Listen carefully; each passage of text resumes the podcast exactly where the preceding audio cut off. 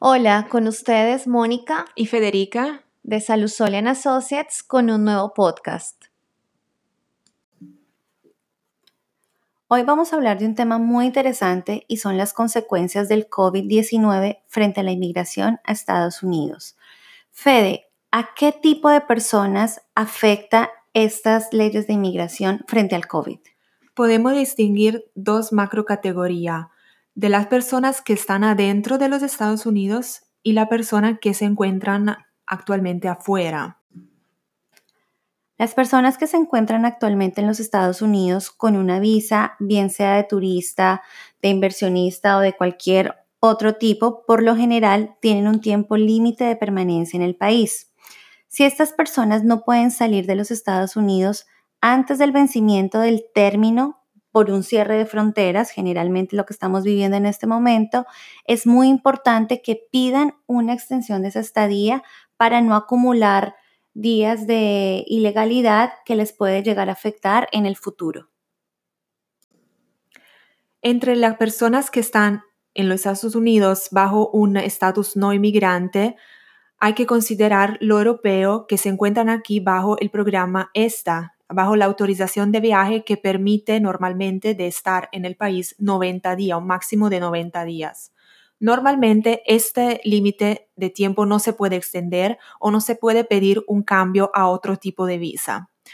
Actualmente, desde el 16 de marzo, hay oficina específica en los aeropuertos internacionales que pueden otorgar 30 días más a lo que están cerca de su tiempo de vencimiento de esta. Fede, ¿y qué pasa con las personas que actualmente se encuentran en los Estados Unidos y que están en un proceso de ajuste de estatus para poder obtener su residencia? Esta persona no están siendo afectada, su proceso continúa, pero hay que tener en consideración que la Oficina de Inmigración está trabajando en manera limitada. Para las personas que se encuentran fuera de los Estados Unidos, es muy importante tener en cuenta la proclamación presidencial que fue efectiva el 13 de marzo de 2020, en donde el presidente Trump dijo que estaba limitada la entrada a los Estados Unidos de aquellas personas provenientes de algunos de los países Schengen. Ejemplos de algunos de estos países son Italia, España, Alemania, Francia, Portugal. En el 16 de marzo también por los viajeros que vienen de Irlanda e Inglaterra. Para estas personas, básicamente, deben esperar a que esta orden del 13 de marzo se levante para poder ingresar a los Estados Unidos.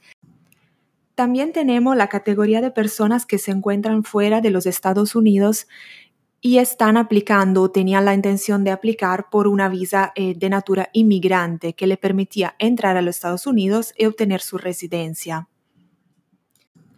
Estas personas están siendo afectadas por la orden del presidente Trump del 22 de abril 2020, con el cual eh, se suspendió la emisión de nueva tarjeta verde por 60 días. Sin embargo, hay que tener en cuenta que los cónyuges e hijos menores de 21 años de ciudadanos estadounidenses están exentos de esta orden y por lo tanto aún pueden obtener la tarjeta verde. Sí, y hay otras categorías también que están exentos de este orden, y son profesionales médicos que trabajan por COVID-19, lo que aplicaron bajo el programa de EB5 y también las personas de interés nacional.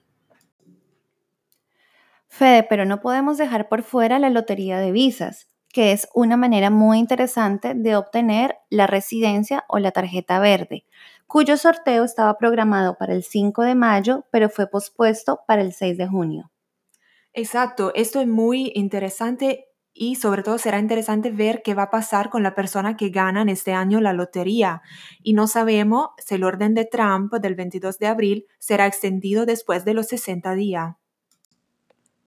Muchas gracias por escucharnos y por cualquier información adicional nos pueden contactar al 305-373-7016 y también visitar nuestro website www.pspalaw.com o también visitar nuestra página social media. Nos pueden encontrar en Instagram, Facebook y por nombre de Salusolia Associates o en Twitter, en LinkedIn por nombre del abogado Piero Salusolia.